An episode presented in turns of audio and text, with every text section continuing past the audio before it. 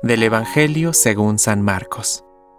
Y Jesús, llamando otra vez a la gente, les dijo, Escúchenme todos y entiéndanlo bien.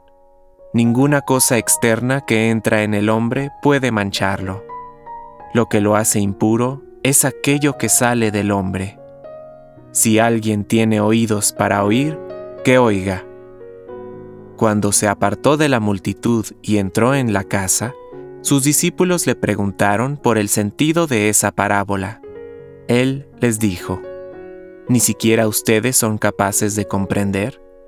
¿No saben que nada de lo que entra de afuera en el hombre puede mancharlo, porque eso no va al corazón, sino al vientre, y después se elimina en lugares retirados? Así Jesús declaraba que eran puros todos los alimentos.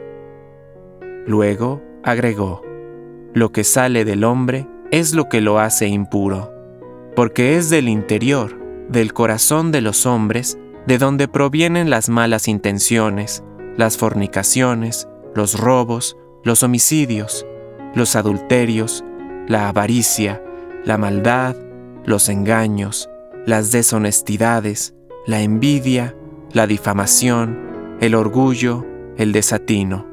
Todas estas cosas malas proceden del interior y son las que manchan al hombre. Palabra de Dios. Compártelo. Permite que el Espíritu Santo encienda tu corazón.